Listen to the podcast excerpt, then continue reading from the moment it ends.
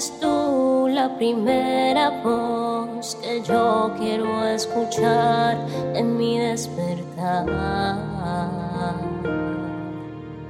Mi primera cita tú.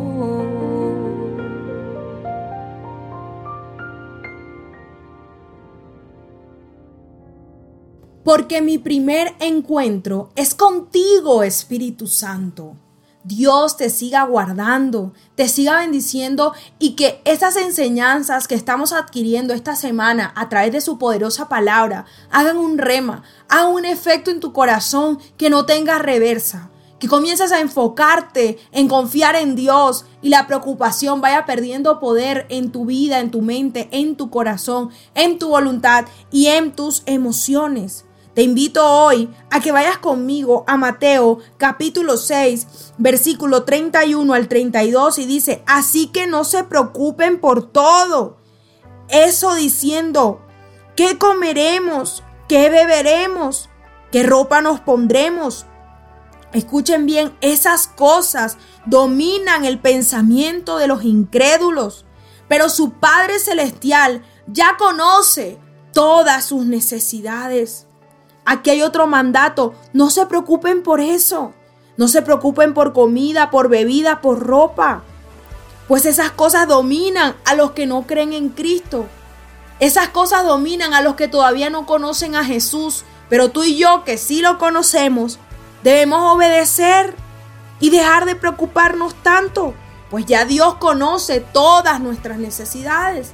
Y también dice la palabra en Filipenses 4:19 que Dios suplirá todas nuestras necesidades, no dice alguna, dice que todas nuestras necesidades conforme a sus riquezas en gloria. Es decir, Dios sabe lo que te hace falta, Dios sabe de qué careces, Dios sabe qué extrañas, Dios sabe qué te agobia, Dios sabe qué te preocupa, Dios sabe que no te deja dormir por las noches, Dios sabe qué sueñas, Dios sabe qué anhelas, Dios sabe qué deseas con todo tu corazón y tenlo por seguro que si tú confías, Él lo cumplirá. ¿Y por qué Jesús es tan incisivo en esta enseñanza de Mateo capítulo 6 que hemos estado escudriñando en esta semana? ¿Por qué es tan incisivo en decirnos que no nos preocupemos? Porque la preocupación solamente nos trae efectos nocivos.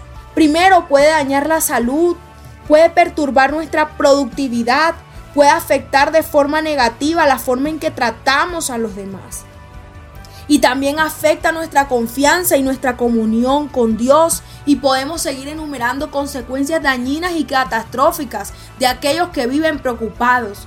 Pero los que creen en Jesús recobrarán nuevas fuerzas. Pero los que confían en el Señor renovarán sus fuerzas, volarán como las águilas.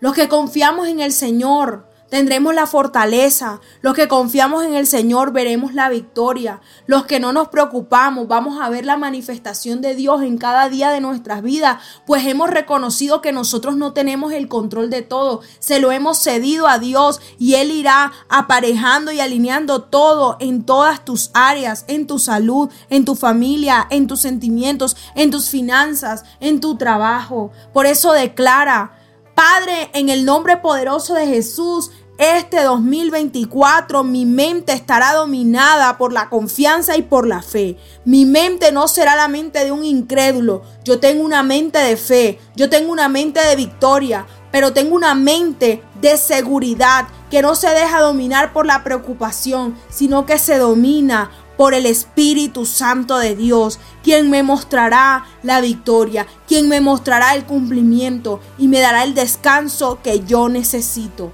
En el nombre poderoso de Jesús. Amén, amén y amén.